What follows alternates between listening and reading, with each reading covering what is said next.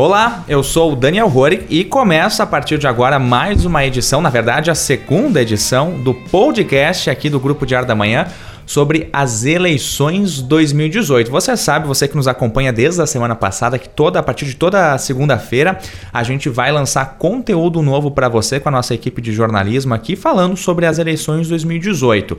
E já de antemão adianto o tema do nosso na nossa conversa de hoje, que é a seguinte pergunta: quais os impactos do atentado ao presidenciável Jair Bolsonaro, do PSL, na corrida eleitoral, faltando aí 27 dias para a eleição, se a gente contar né, a data de gravação deste programa.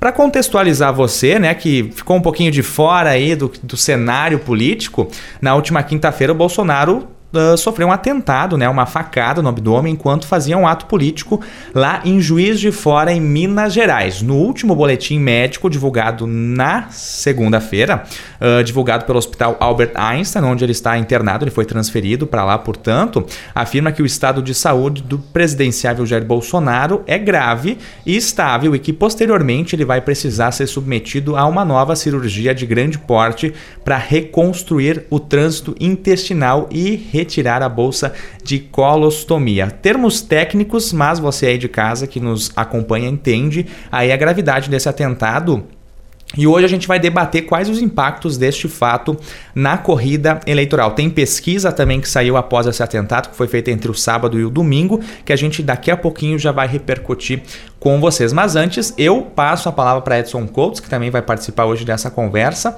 sobre o tema do programa de hoje. Um tema que realmente vai dar o que falar até a eleição, né, Edson? Tudo bom? Verdade, Daniel. Olá. Um oi para você, então, para os nossos ouvintes, nessa segunda edição do nosso programa. Verdade, isso é mais uma vez mais um fato para movimentar o nosso cenário político, mais próximo das eleições ainda, se com certeza já impactou por agora. Se vai continuar impactando até mais próximo do pleito eleitoral, vamos ter que esperar mesmo. A primeira pesquisa que veio a público se indicou esse, esse impacto positivo para a campanha Bolsonaro, assim como já projetava então o seu filho naquele dia, ele anunciou inclusive no dia do, do atentado ao candidato, ele veio a público e disse bastante indignado que isso elegeria, elegeria o seu pai no primeiro turno ainda. É a presidência da República. Repito a pergunta, mas para Vinícius Coimbra aí, que também participa conosco, né, a respeito dessa repercussão 27 dias aí do, da eleição do dia 7. Tudo bem?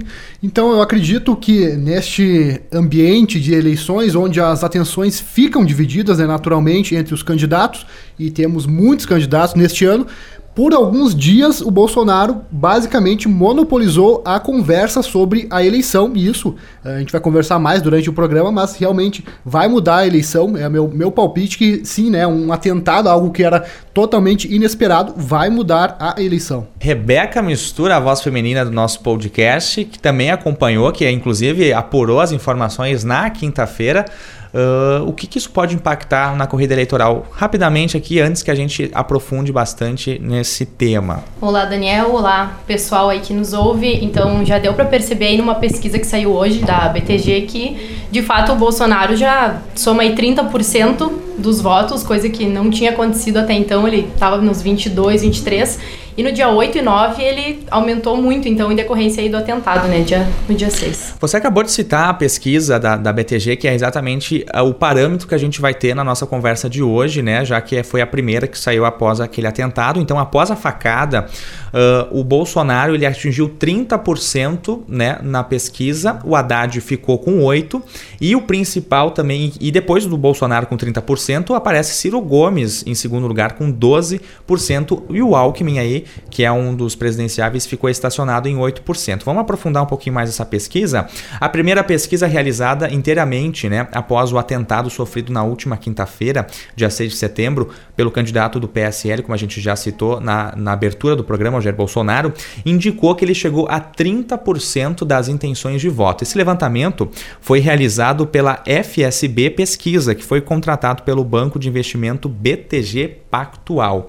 Uh, vamos lá, vamos aprofundar mais. O estudo ouviu 2 mil pessoas em todo o país nos dias 8 e 9, portanto, logo após esse atentado. A margem de erro é de 2 pontos percentuais para mais ou para menos. Em segundo lugar na pesquisa, após o Bolsonaro, Ciro Gomes do PDT aparece com 12%, que na realidade está empatado tecnicamente na margem de erro com os três candidatos que vêm a seguir, todos com 8%, que é a Marina Silva da Rede, o Geraldo Alckmin do PSDB e o Fernando Haddad do PT, já pressupondo que o PT vai indicar o Fernando Haddad como cabeça de chapa, o que até agora, até o momento da gravação desse podcast, não estava definido. Inclusive, o PT está lidando lá no STF para tentar adiar no, TSE, melhor dizendo, para tentar prorrogar esse prazo. A Rosa Weber falou que não vai ter e o Barroso até já deu né, um posicionamento mais forte que a coligação pode perder até o direito de espaço à propaganda caso não defina logo aí quem que vai ser essa cabeça de chapa, é, Edson. Teve um novo pedido para isso, inclusive. Né? O que eu queria ressaltar dois pontos, então, essa é uma pesquisa muito esperada após o, o atentado de quinta-feira, porque se sabia, obviamente, que isso teria um impacto positivo para a campanha Bolsonaro, como teve, mas além do... Aí, nesse sentido que eu vou nessa linha de observação, por quê? Porque ele não tinha um tempo de TV importante até então, a campanha na TV e no rádio já começou, ele era um candidato de partido Nanico, sem coligação, então tinha um tempo muito curto para expor as suas propostas aí no, na televisão e no rádio, que ainda a gente tem observado que são importantes uh, neste, nesse período no processo eleitoral brasileiro. Outra questão que eu acho que é importante levar em consideração para esse, esse crescimento do Bolsonaro, que é relevante sim, é que é a primeira vez, então, é uma das primeiras pesquisas depois da definição referente ao Lula também. Então, agora as pessoas que pensariam, que pensavam em votar em Lula, imagino que estão, estão revendo, quem sabe, não que vão votar diretamente em Bolsonaro, não é isso que eu estou dizendo, obviamente, porque são posições políticas muito distintas, mas eu acho que deixa o cenário um pouco mais aberto. Tem uma margem de eleitores maior, assim, para navegar entre os, os nomes que estão disponíveis aí. E também essa, essa questão, Vinícius até pode contribuir mais com isso também, que foi uma pesquisa no calor do momento, né? Foi no dia 6 de setembro, a gente tem um episódio semelhante a 2014, bem mais grave, foi a queda do avião do Eduardo Campos, né? É, eu acho uh... que até sobre esse é um outro aspecto realmente relevante, não vou aqui monopolizar a discussão, mas acho que vale citar isso em 2014 e agora. Muito quente, sim, pesquisa então feitas poucos dias depois, na quinta e a, a, aconteceu, sábado e domingo a pesquisa, com o resultado de, de que foi sim um crescimento. Ele teve uma exposição muito grande na imprensa, uma cobertura dando conta, da, destacando o seu nome, isso uh, por todo momento ao longo do dia, no, na TV, no, nos canais TVs, que impacta TV principalmente paga, no canal aberto, assim por diante. Mas a tendência, acredito eu, é isso realmente se, se reservar esse período mais curto pós-fato. 2014, quando teve aí o, o, acidente com o avião do Eduardo Campos, a Marina assumiu o comando da chapa, ela vinha crescendo, vinha com números importantes, se acreditava que ela iria para o segundo turno, entretanto ficou em terceiro lugar foi, foi bastante, foi um tempo antes, bem antes da, do período eleitoral e depois acabou baixar, baixando a poeira, ela teve visibilidade e depois baixou. Acredito eu que isso aconteça também nesse período agora. Até o pessoal, na época, a imprensa tratava eh, este assunto né, da Marina com a real possibilidade dela ir para o segundo turno, né? Até pelo número né, de, de pesqui, da pesquisa que ela. das pesquisas que apontavam, né? Então, por causa deste acidente lá, com cabeça de chapa, mas uh, acabou não se confirmando porque foi, foi bem antes da eleição, né? Teve um tempo uh, maior para a questão dos debates, enfim, acabou não influenciando no final da, da, eleição, que acabou, então, como a gente sabe, né, com o PT e com o PSDB no segundo turno. Mas, como o Edson comentou, o, o Bolsonaro, e eu acredito que ele não é um candidato conhecido ainda, eu acho que ele é conhecido por uma parte da população, ele não é conhecido, digamos assim, do, de diversas camadas camadas uh, que ainda não sabem quem ele é, porque ele, ele é um, um, candidato que tem muito alcance na internet. Mas é bom lembrar, às vezes a gente está numa bolha assim, acha que todo mundo tem acesso à internet. Mas não é. Às vezes a, o acesso das pessoas é o jornal, é também o, a TV e também o rádio espaço que o Bolsonaro não está. E aí que eu acredito que com o Lula não sendo candidato, agora as pessoas tendo conhecimento de que o Lula não poderá concorrer, por mais que o partido tente lutar por isso, esses eleitores, quem sabe, que tinham na memória o Lula presidente por um bom mandato e que eles não necessariamente são seguidores do PT e eram do Lula, quem sabe eles estão mais abertos a, a, a, a dar uma guinada aí de esquerda à direita, entende? Nesse, nesse sentido também de crescente na, na no número de, de intenções de voto para o Bolsonaro. Rebeca mistura para onde vão os votos então? Acredito que isso é benéfico para o Bolsonaro, principalmente no sentido do sumiço dele temporário agora da mídia, né? Porque a gente vê aí que ele tem um conhecimento limitado em alguns pontos, né? Principalmente, por exemplo, economia. Quando ele é confrontado com esse tipo de coisa, não há um resultado positivo pro lado dele. Então, o fato de ele não aparecer tanto assim e delegar, enfim, as responsabilidades da, da visibilidade para a mídia mesmo, de, enfim, de ele tá, tá vendo essa cobertura tão grande do atentado, é bom para ele. Agora, para o nosso cenário eleitoral, já não sei. Inclusive, teve aí um debate ontem promovido pelo Estadão, né? Onde a gente não teve três uh, dos presidenciáveis não estavam, o Lula preso, o Cabo da Ciolo estava no monte novamente. fazendo, retiro, fazendo né? jejum. E aí agora o Bolsonaro no hospital. Então isso é um problema, inclusive, né, para o eleitor que acaba sem, sem saber para onde ir. Mas isso aí o Bolsonaro até chegou a indicar ou a sua candidatura que ele nem participaria mais de debate, uhum. isso há umas duas, três semanas atrás.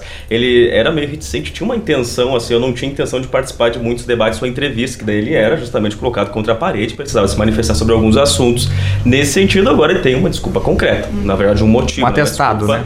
Para não realmente não participar disso. Bom, para você que nos ouve e a, adora uma teoria da conspiração, vamos alimentar aí então a sua, a sua ideia, né? No dia anterior a esse fatídico uh, ato de campanha de Bolsonaro em Minas Gerais, saiu a pesquisa Ibope, né, com intenções à presidência da República. Vamos lá. Bolsonaro liderava então o primeiro turno, aí no segundo turno, no entanto, ele só ganhava de Fernando Haddad, né? Uh, e ainda numa porcentagem não tão grande assim. Então ele perdia para todos os demais candidatos, a Marina, o Ciro, o Alckmin, e ele só ganhava do Haddad em virtude tendo toda essa turbulência ainda do PT, criada né, pelo partido e sustentada pelo partido até 27 dias antes das, das eleições, enfim. No dia seguinte, então, acontece isso com o, o, Jair Bolsonaro. Então todo mundo já, ah, né, um dia antes perdeu nas pesquisas e agora então pode ter sido encomendado, não vi sangue.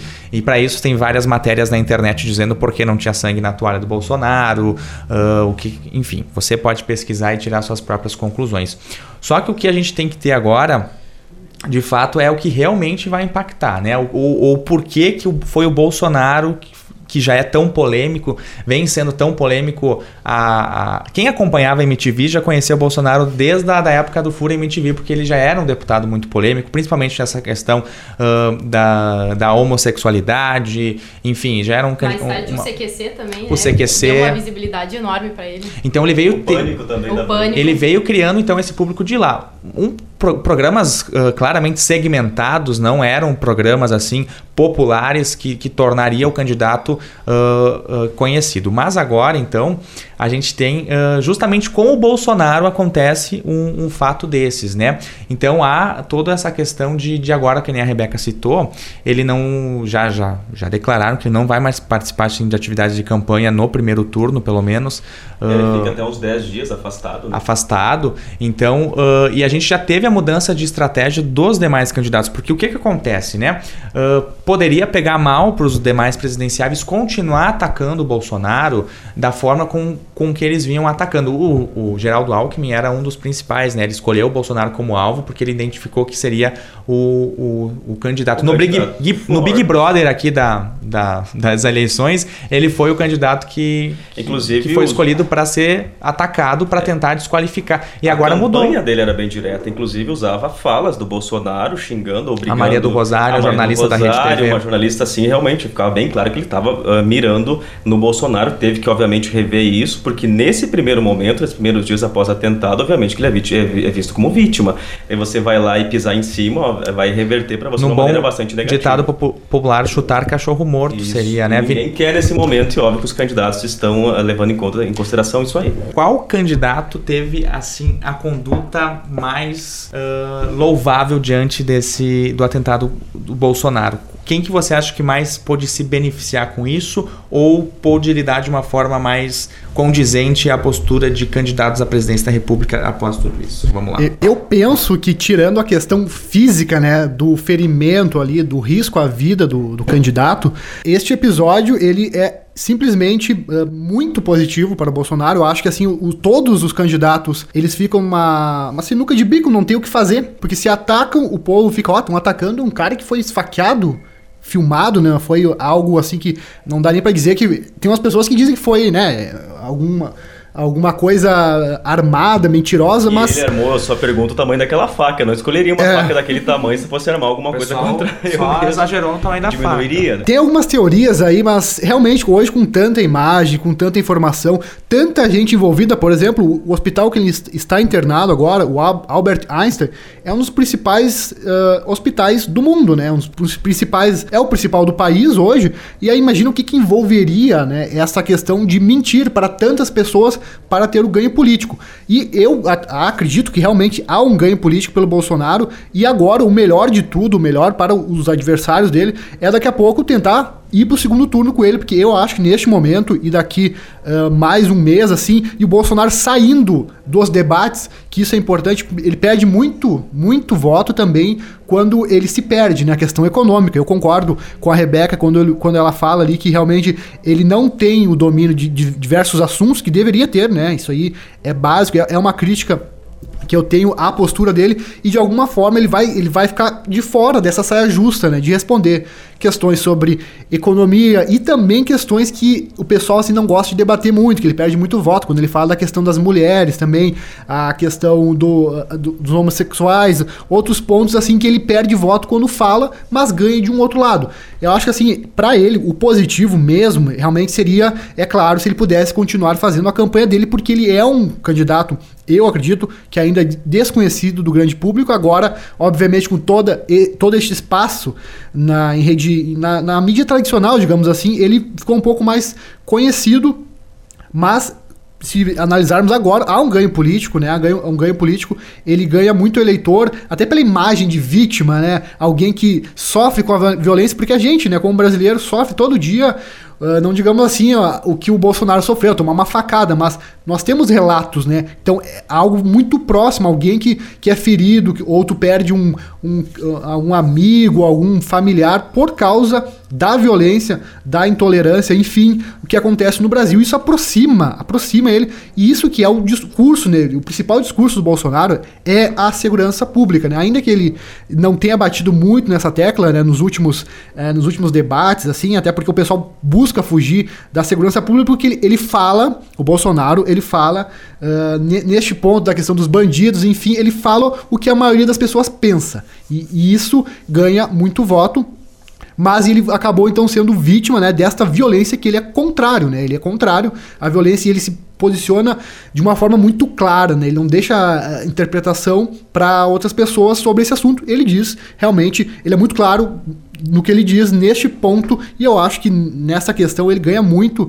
Uh, ganha muito com essa facada. Acho que ele é contra a violência e quando é essa violência pro pessoal da classe dele, né? Agora, quando ele vai lá e abre a boca para um discurso de ódio, daí ele já não é tão contra a violência assim. É, o que que acontece? Depois eu quero ver a opinião de cada um de vocês, porque a gente não pode também analisar esse fato do Bolsonaro de uma forma isolada, né?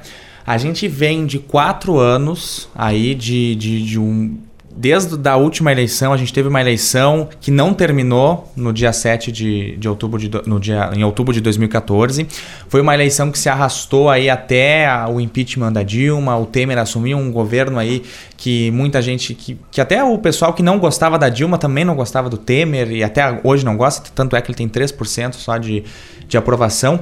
O atentado ao Bolsonaro é, na minha opinião, o Daniel eleitor, o Daniel também jornalista, é o resumo do que é a sociedade que a gente está. O, o termômetro da sociedade de hoje. Uma sociedade sem tolerância nenhuma, ou você é do meu time ou você é do time do outro, não há meio termo, não há. Quem uh, acha que não foi certo a questão do impeachment da Dilma automaticamente é petralha, ou, ou é esquerdopata, ou é coxinha, ou. Então é essa questão de, do, dos nervos à flor da pele, a gente está se encaminhando para um processo eleitoral. Os candidatos Uh, na verdade, a gente não pode dizer que há um salvador da pátria entre, esses candidatos, porque não há. São uh, pessoas aí que, que uma lista de, de pessoas que, né, uh, vão gerar, vão dividir bastante essa questão dos votos, porque não, não, tem, não há uma unificação tanto da, da esquerda quanto da direita. Há essa, o Bolsonaro, por exemplo, assim, ele é um candidato de direita, mas ele não representa, na minha visão, a direita tradicional que vem, vem se apresentando aí uh, na, na, nas últimas eleições, por exemplo, a questão do, do PSDB, do Centrão. Ele não é um candidato que representa essa, esse tipo de classe, essa, essa classe direita tradicional, assim como o, o Ciro, por exemplo. Uh, a Marina é mais centro, né, na, na, minha visão, mas o Ciro também não é a questão da, da esquerda, da própria esquerda, e nem, nem se fala do PT, que ainda está nessa questão de, de segurar o máximo possível uh, o nome do Lula, né? Uh, até chegar, a chegada do dia 7 de outubro. Então, na minha opinião, o que aconteceu com o Bolsonaro foi a, o, o embate físico do que a gente já está vendo uh, tanto nas redes sociais, né? Que, que até usei uma vez uma expressão numa matéria, no octógono das redes sociais, que é onde o, o pessoal se eh, degladeia e uhum. briga e, e, é e discute, e isso foi agora de uma forma física, foi um, um, um, essa questão de, de criar um, cada, cada lado, tanto a esquerda quanto a direita, criar um inimigo a ser combatido. Tanto é que, que um dos inimigos é o Jair Bolsonaro, o outro inimigo é o Lula. Uhum. Uh, e aí houve essa questão de, de ataque físico para destru, destruir esse inimigo numa tentativa de, de eliminar qualquer tipo de ameaça para o lado que se diz né, o, o combatente dessa pessoa. Então, para mim, é o resumo do que, que a gente vive hoje. E eu me preocupo nesse sentido, Daniel, até que ponto próprio, os próprios discursos dos nossos candidatos podem contribuir com essa, com essa divisão na sociedade. E até que ponto isso impacta na prática, como foi, de repente, aí o atentado a ele. Ah, tivemos outros casos, quando no caso do ônibus do, do Lula, que Exato. foi teve tiros contra o ônibus no Paraná, se não me engano, aqui, aqui em Santa Catarina, né, um tempo atrás. Uh, não foram então os primeiros casos e são uh, pessoas que eles se posicionam de uma maneira bastante ferrenha e às vezes defendem algumas linhas assim que pode, pode parecer e soar estranho, que às vezes me parece que pode estimular também um pouquinho esse tipo. Eu ainda estou tentando analisando isso e vendo até, até de que maneira que isso pode impactar efetivamente na prática um atentado, uma, uma as pessoas se degladiarem nas ruas, mesmo como você trouxe aí, é preocupante isso. Esses tipos de discurso também são liderança, eles têm que tomar um cuidado da maneira que eles vão se, se colocar frente ao público. Eles têm um número de seguidores muito intenso, bastante gente os segue e, e, e gosta do que eles falam. Quem sabe realmente podem o, Vin o Vinícius falou dessa questão. Obviamente, nenhum. Ninguém aqui é a favor da, da, da violência, né? E, o, obviamente, o Bolsonaro se, se coloca contra a, a essa, esse, essa violência que está institucionalizada. Mas se a gente for parar para pensar, o Bolsonaro ele é um militar, né? Então a, a expressão que ele usa para ir contra essa violência, de uma certa forma, também propaga a violência. Por exemplo, assim, se a gente a for ver... do PT também usou, a presidente nacional do PT também usou termos extremamente pesado, diz que, que para prender Lula naquela ocasião teria que nós teríamos nós pegar em armas, teríamos que pegar em armas e sair é. matando, mais ou menos assim. Então são palavras que eu acho que lideranças políticas não poderiam utilizar. O Bolso... Tá, fala, Vinícius. Essa só para a gente antes de seguir, uh, o Exxon citou a questão do exemplo ali da, dos episódios, né, que a gente está uh, tendo aqui no país. Citamos um aqui em Passo Fundo, o Lula, né? É bom lembrar o pessoal que também não acompanhou, o Lula fez uma caravana no começo do ano por todo o país, né? Passou pelo sul, passou pelo, pela questão do Nordeste e estaria em Passo Fundo aqui para fazer né, uma fala. E aqui, em Passo Fundo, o pessoal não permitiu que ele fosse fazer essa fala, que estava programada. Havia uma programação toda aqui em Passo Fundo e o pessoal não deixou. O que eu acho, assim, gostando ou não do, do Lula, é, é não dá para acontecer isso, né? O Lula deveria ter ainda que ele tivesse, e ele não estava preso, não estava, na, na época, né, obviamente estava, estava solto, estava livre, ele deveria poder fazer a fala dele aqui em Passo Fundo, defender as bandeiras, os candidatos dele, e não foi possibilitado ele. Isso é um, isso é um erro. Ainda agora, sobre a, questão da violência com a violência, é importante entender que existem interpretações, interpretações diferentes nessa questão de violência. Por exemplo, o que, que o Bolsonaro defende se um bandido entra na, na casa do cidadão, o cidadão ele deve ter legalmente a possibilidade de se defender, ou seja, responder com violência uma atitude que é o que? Invasão da propriedade privada ou colocar em risco a vida das pessoas. Então é mais nesse ponto. E sim, eu também concordo. Eu acho que se alguém invade a, a propriedade de uma outra pessoa, tu tem que ser realmente violento. É o meu pensamento, não, não é questão de propagar a violência. Obviamente, se a pessoa não fez uh, nenhum ato criminoso, uh, agredir um não agressor, isso aí eu também sou totalmente contrário. O discurso nele é exatamente a pessoas que né, invadem propriedade, pessoas que matam outras pessoas, crimes contra a vida, crimes graves. É mais neste ponto que ele que eu entendo que ele fala, né? Algumas pessoas entendem que isso, essa violência gera violência, mas eu acho que é muito mais uma defesa do que propriamente defender uh, uma sociedade violenta. Será que é isso mesmo que ele fala? Já, a gente já viu ele defendendo ditadores, né? A gente já viu ele falando do Ustra, enfim, louvando os atos dele, falou o próprio, que... O próprio vice disse Exato. que heróis matam lá na Globo News. Claro, tu vai pegar essa frase e tirar do contexto. fez o que tinha que ser feito, como assim? Eu acho, o que eu não sei se é o jeito do... Porque eu, eu ninguém aqui conhece Jair Bolsonaro lá na, na sua intimidade familiar. Ele pode ser um, né? um avô brincalhão ou pode ser uma pessoa... Mas, por exemplo, assim, as expressões que ele usa, por exemplo, assim, ah... time Uh, algumas vezes, ah, eu tive vários filhos homens, aí eu dei uma fraquejada a ser uma mulher. Ah, o pessoal, o, homo, o homossexual. Eu não, eu não sei direito a frase, mas ele falou que deveria ter, sei lá, tomado uma. né, apanhado uhum. para aprender a virar homem. Pegou uma, um tripé de câmera e lá no Acre e, e simulou metralhar a petralhada. São expressões que ele usa uh, em alguns discursos, claro, não sei se é e que as pessoas guiado numa por de conversa brincando também falam. As, as, a, Exato, diversos, pode ser que sim, assim, Edson. As pessoas conversam, só que ele é uma liderança, né? Só que ele é um candidato à presidência da República, assim como a Gleisi Hoffmann, quando utilizou aquelas palavras, ela é presidente nacional de um partido, ela não pode se posicionar dessa maneira, porque eu acho que sim, então, gera o um, Bolsonaro ele tem essa não é nem quando a, a, política que ele defende do armamento, é, é a maneira que ele se, se expõe, que ele se coloca, e as pessoas acabam seguindo e adotando aquele método, digamos. É, Vira método. Essa falta dele fala, com... não é assim como eu falando para você, é um, é um, líder político. Pode dar responsabilidade deles com uma massa tão grande que está escutando, né? Como Edson uhum. falou, a Glaze, o Bolsonaro, enfim, não podem simplesmente falar esse tipo de coisa e achar que não tem responsabilidade nenhuma eu penso assim que tem muito do que eu acredito que seja algo como não ter um filtro. Ele é alguém muito espontâneo. Eu não sei se até que ponto isso é a ideia de construir um personagem, né, baseado em pesquisas ou baseado em expectativas do, do, do próprio povo na questão de um candidato para representá-lo. Então ele não tem filtro. Ele não tem filtro de dizer, ah, daqui a pouco essa frase aqui, ou por exemplo, dizer que vai metralhar uh, os petralhas. Ele, eu não sei se ele, se ele pensa sobre isso. Eu acho que ele é, é algo muito espontâneo que, ele, que acontece de ele perder muito público, né? Muitas pessoas que às vezes olham para ele, uh, veem ele como um radical, um cara que realmente uh, tu não sabe o que, que vai acontecer se ele for eleito, se tu der um exército para ele, uh, o que, que ele vai fazer. Então, essa imagem, sim, falta filtro, falta daqui a pouco alguém dizer, ó, oh, dá uma maneirada. O que eu acho que ainda teve, né, nesses debates que a gente pôde ver, ele tentou pelo menos aquele Jair Bolsonaro que a gente tinha na época que a gente conversou aqui do Pânico, do CQC, que aí ele era um. Lá era um personagem curioso que o pessoal tratava ele. Ninguém tratava ele como ah, um futuro presidente do país. Ninguém tratava. Ninguém ele... imaginava que ele chegaria tão longe, né? Assim. É mais ou menos o que a gente faz com o cabo da Ciolo hoje, sabe? Fazer piadinha assim e tal. Ah, que engraçado. Só que ele, ele acabou representando né, uma parte da população que às vezes a gente nem sabia que acreditava nas mesmas coisas que ele. Né? E, a, e a gente está vendo nessa eleição, isso é uma coisa absurda pensar que o Bolsonaro, num, num, num partido Uh, ba basicamente que não tem importância, né? O PSL não tem importância, ou qualquer outro partido que fosse, ele consegue o tamanho, né, da, da, da dos votos, né? Pelo menos na, nas indicações das eleições. Então ele é basicamente um partido o partido que ele fosse, ele ia conseguir ter esse número de votos.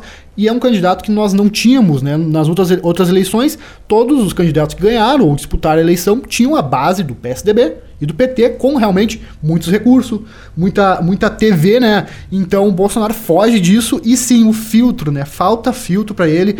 Ele fala às vezes as coisas que eu acredito que ele nem, nem acredita assim exatamente, mas fala às vezes no calor do, do debate, né? Enfim, daquele jeito que falta e que é novo para nós. O Bolsonaro, assim como o Trump nos Estados Unidos, eles são candidatos que, eles, apesar de ter, estar na política, são candidatos que com o discurso é um discurso diferente, né? Daquele discurso polido de um Alckmin da vida que não entra em debate sobre uh, temas polêmicos como aborto, violência. Então, tentam fugir dessa questão de debate, né? O Bolsonaro não foge, então ganha muito voto, mas perde muito voto. Muita, essa questão, por exemplo, que tu citou, que é uma da, da, dos carros-chefes do Bolsonaro, a, a luta né, a favor de uma segurança pública melhor. Muita gente questiona Bolsonaro, por exemplo, ele foi 27, 27 anos, está no sétimo mandato de deputado federal pelo Rio de Janeiro.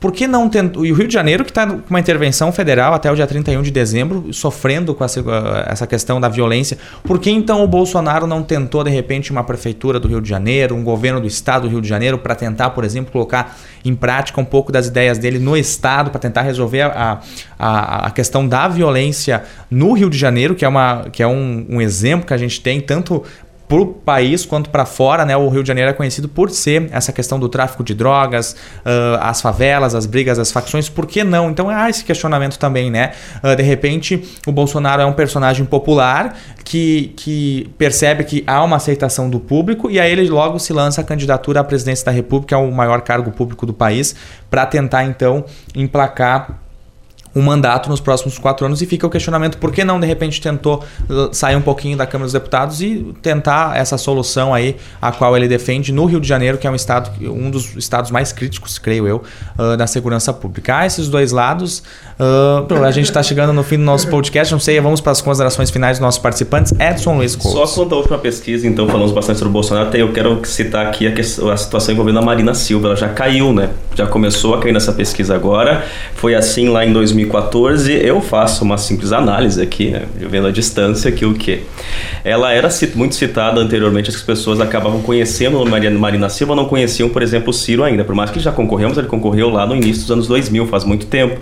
Então as pessoas tinham em sua memória Lula, tinham na memória, estavam conhecendo bastante o, o Bolsonaro, Ciro, Ciro, alguns, o Alckmin uh, ia até espalhando seu nome, mas ainda assim com poucas intenções de voto, e a Marina despontava justamente por ser conhecida, porque todo ano, a cada quatro anos, tentar a, a, eleição. E agora já começou a perder terreno, né? Eu acho que à medida que a população vai conhecendo os outros candidatos, depois de alguns dias aí do período de campanha uh, eleitoral e campanha no rádio e na TV, as pessoas já têm acesso a outros nomes e já estão então pensando em outras possibilidades também para votar. Rebeca Mistura, suas considerações finais. Candidata. Sobre a questão da Marina Silva, eu concordo com o Edson, acho que ela é uma opção bem pessoal que está neutro ainda. Então, quando a coisa começa a se desenrolar. Mas, enfim, para finalizar, eu gostaria de parafrasear o Ciro aí, que falou que o Bolsonaro foi atingido na barriga, mas a cabeça dele continua a mesma. Então, é isso aí. É isso aí. Vinícius Coimbra. Forte essa, né? Pra, pra acabar. Pra encerrar, né? Frase pra encerrar. Não, só para agradecer mais o pessoal que está nos ouvindo em casa. Então, toda segunda-feira a gente estará aqui com um programa, um assunto né, relativo à eleição de 2018. Pedir para o pessoal assinar o nosso feed, e nosso programa está em todos os agregadores ali do Android e também no iTunes. Então, até a semana que vem. Era isso então, aproveitando a fala aí do Vinícius Coimbra, pedindo aí o seu engajamento com o nosso, nosso podcast. Obrigado, agradecer a audiência de todos. Hoje foi um assunto que nós, na gravação do prêmio, não esperávamos né, que estaríamos falando, que é um atentado a um candidato à presidência da República. Hoje, o assunto do podcast foi então quais os impactos do atentado a Jair Bolsonaro na corrida eleitoral. Nosso próximo assunto, quem sabe, a gente só vai descobrir semana que vem. Eu, Daniel Rorik, também vou ficando por aqui, agradecer a presença de vocês nesse novo molde aí, nesse novo formato uh, que a gente pensou para tratar a questão das eleições 2018. Obrigado pela audiência e a gente volta na semana que vem. Até mais.